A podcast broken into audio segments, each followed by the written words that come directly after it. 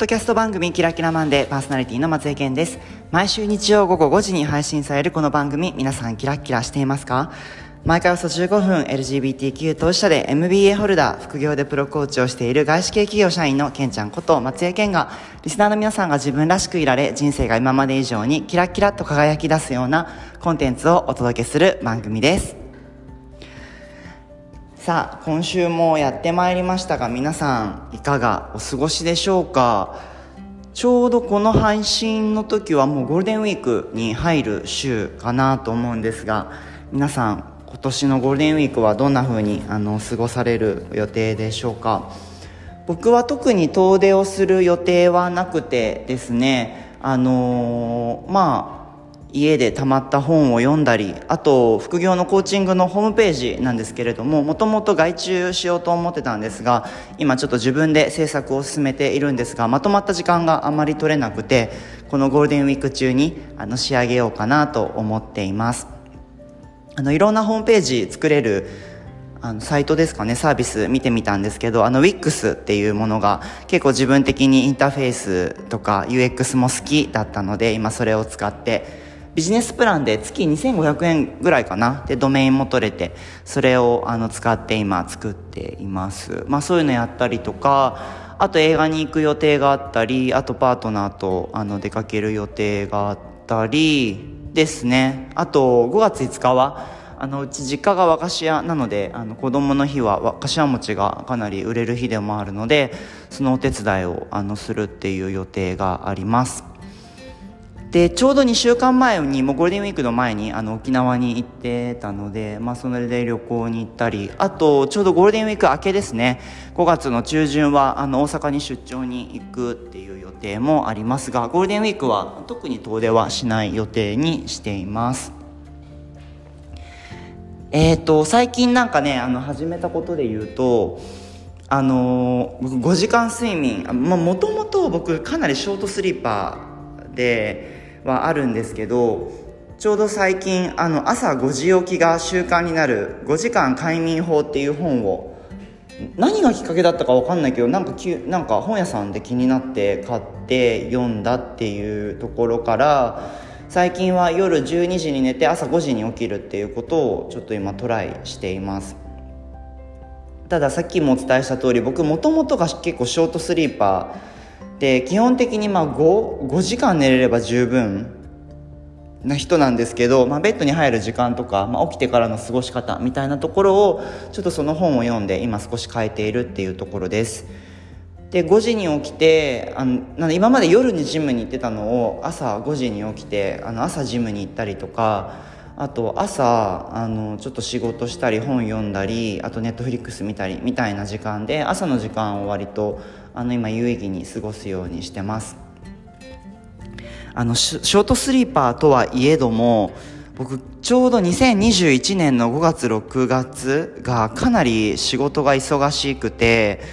あのー、2ヶ月ぐらいね平均睡眠時間ほんと3時間ぐらいだったんですけどその時はさすがにね全身にジンマシンができてあの気持ち的には全然できる感じだったんですけど体が SOS を出してさすがにやばいなと思ったことがありました。もうなんか若くないんだなっていうのをその時に改めて実感してまあ人生100年時代と言われていますが自分の体とも上手に付き合いながら引き続きお仕事していきたいなと思いますし、うん、まあやっぱ体が資本だよねっていうところを改めて、うん、感じることができた2021年のその短い睡眠時間。で、まあ、やっぱ改めてまあ睡眠ってあの大事だなと、まあ、長く取ることがいいわけではないと思うんですけどそれその人それぞれにきっと適した時間があると思うのでその時間であの寝るとか睡眠時間を取るっていうことが大事かなと思います。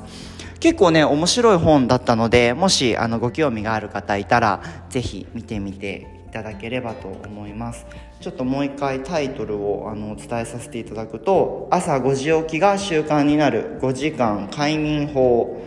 という坪田聡さんという方ですね。日本睡眠学会所属医師の方が書かれているダイヤモンド社さんから出ている本になります。はい。っていうところが僕の今最近のところでであとね今日何話そうと思ってたかささっきまで覚えてたけどさこうやって話し出すと本当いつも忘れるんだよね。なんかこの最初の話に夢中になって。ああそうそうそうそうそうそう。今日思い出した。話したいことはあの直感の話なんですよ。であのー、僕は直感がかなり働く方でもあるんですね。で僕自分自身のあのパーソナル、まあ、コーチングでも仕事でもあの結構強いなって思ってるところは僕好奇心と率直さっていうのがかなり強い人ででその好奇心と率直さっていうのをのスイッチを常にオンにしてると直感がめちゃめちゃ働くんですよね。できっとこれってただ僕だけじゃなくて多くの人が直感っていうスキル持っている人も多いと思うんですけど結構話してて気づいたのがこれみんななんか使いたがらないというかなんか仕事で直感とかって言っちゃいけないんじゃないかみたいな風に思ってる方って結構いらっしゃるなっていうところに気づいたところでした。で僕が思う直感っていやただ何も思わなくてポンポンポンポンなんか言うのは確かに責任がない感じするなと思うんですけれどもまあ、僕の周りにいる多くのビジネスパーソンの方は割と頭で結構考えてあの深みにはまったりとかちょっと縮こまっちゃう方が多くてでそういうふうにもう思考が常にできている人は本当に直感っていうところをのスキルを存分に使って日々生きてほしいなと僕は願っていてで直感っていうことはあのさっきもお伝えした通り好奇心と率直さが働くからこそ直感が出るんですよね。そこがないと逆に直感のスキルって身につかないですし直感が働くこともほぼないんですよなのでぜひあのこの直感のスキルが自分あるなっていう人はあんまりなんかその躊躇せずに使ってほしいっていうところとあと直感のスキル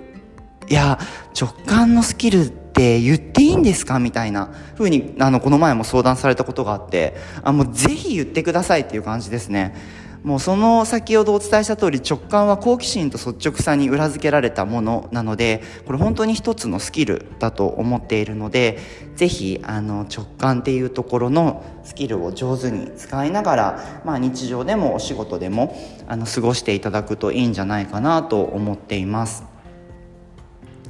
であのこれもねこの前自分のチームとも話してたんですけどあの人の思考って頭で考えると未来にね未来のことをあの考えてワクワクしたり逆に不安になったりそして過去のことを考えてあの不安になったりまたいい思い出を思い出してなんかいい優しい気持ちになったりみたいなことあると思うんですけどあの思考って本当に未来と過去行き来できるんですけど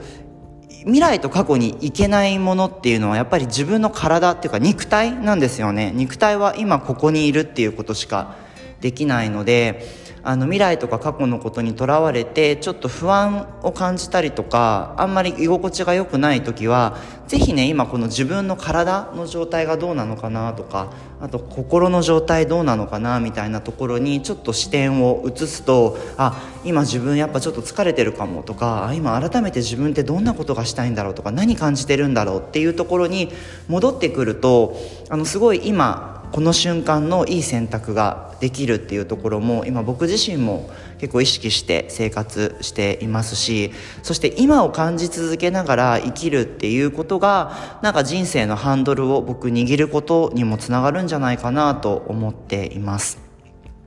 なので、ぜひね、これ、聞いてくださっている皆さんも、あのね、未来とか過去のことを考えるのは別に悪いことじゃ僕ないと思っていて、ただそれにとらわれて、ちょっと息苦しいとか窮屈って感じている瞬間が、もしある方がいらっしゃれば、今、この瞬間ですね、の体の状態どうなのかな、心の状態どうなのかなっていうところを感じて、あの選択をするっていうことを意識してみるといいかなと思います。でこの直感のスキルも今っていうことを感じるからこそ出てくるものだとも思っているので是非この今この瞬間っていうところあの感じながら生活するのもすごく僕おすすめですし、うん、なんだかんだ言って結局、まあ、未来のことを考えて考えるのいいことだとも思うんですけど結局自分も振り返るとじゃあ5年前自分が今こうなってるかってことを想像できてたかっていうと全くできてなかったですし思ったこととは違うことが起きているのでやっぱり人間って今この瞬間にいいって思えることをいかに選択し続けることができるかで未来ってどんどん決まっていくなと思うのでぜひこの確実に与えられた今という瞬間をどんな風に過ごしたいかっていうところに意識を向けてあの生活するっていうところ本当におすすめです。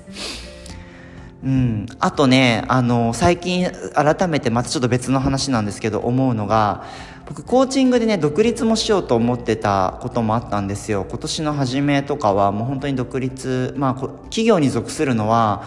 まあもう少しで終わりなのかなとかって思う時期もあったんですけど今はやっぱり企業に属してるってことすごく楽しくて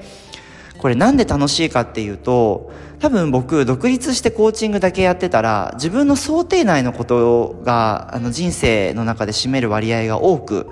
なってあんまり日常的な刺激を味わえなくなりそうだなっていうところがあるっていうところです。言い換えるとあの仕事企業に属していると普段日常会うことのない人に会えたりそれはいいあの出会いがあったりそれともえー、みたいなちょっと驚く出会いがあったりっていう人との出会いっていうところも自分のなんかあの生活範囲を超えた出会いがあるっていうところが企業に属すすごい面白さでもありあと本当にやっぱり働いてると自分が予期しないあのことっていろいろ起きてくれてそれがもちろんいいあのこともあればあの、まあ、課題として浮き上がってそこに対してどうやって解決するかを考えるみたいなあのいろんなことが起きてくれるっていうところもあのすごく面白いなと思ってて、まあ、で僕気づいたのが自分って改めてなんか変化が起きたりとか何かにチャレンジするっていうことがすごい好きなんだなって思うとあの、まあ、将来的にね独立したりとかあの自分で解消するっていうこともあるかもしれないんですけど今はまだこの変化とかあの未知との遭遇みたいなところを思う存分味わう痛いって思うフェーズだなと思っていてなんで企業にあの属してるって、まあ、そういうこともあの得てるんだなっていうことを思うとあの改めて面白いなと思いますしなんか企業にきっとね聞いてくださってる方でも企業に属してる方多くいらっしゃると思うんですがなんかぜひねそんな視点で自分が所属している会社とか自分が企業に属している意味みたいなところを考えるとまたちょっとなんか違う視点でいろんなことを捉えることができるんじゃないかなと思います。逆にそういったなんか予期せぬこととか変化っていうところがあの自分のね聞いてくださってる方の人生の大事なバリューではなければあのそれこそ本当独立してご自身で何か始めたりとかフリーランスになるっていうところも選択肢の一つなんじゃないかなと思っています。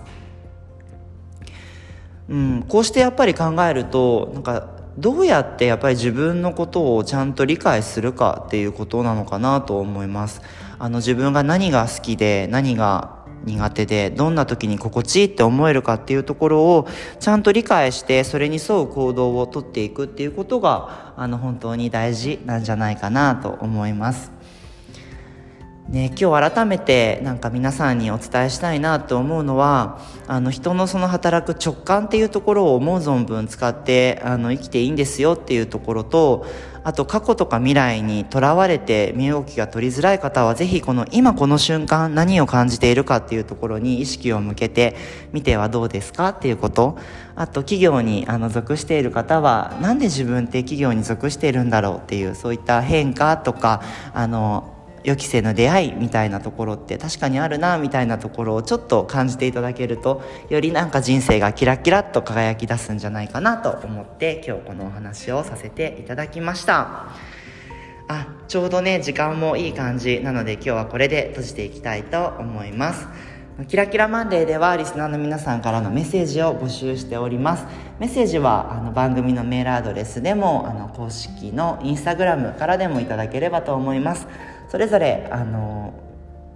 チャンネルの概要欄にリンクなど貼っておりますのでそちらご確認いただければと思います。それではまた皆さん来週日曜午後5時にお会いしましょう。ここまでのお相手はけんちゃんこと松江健でした。キラキラ。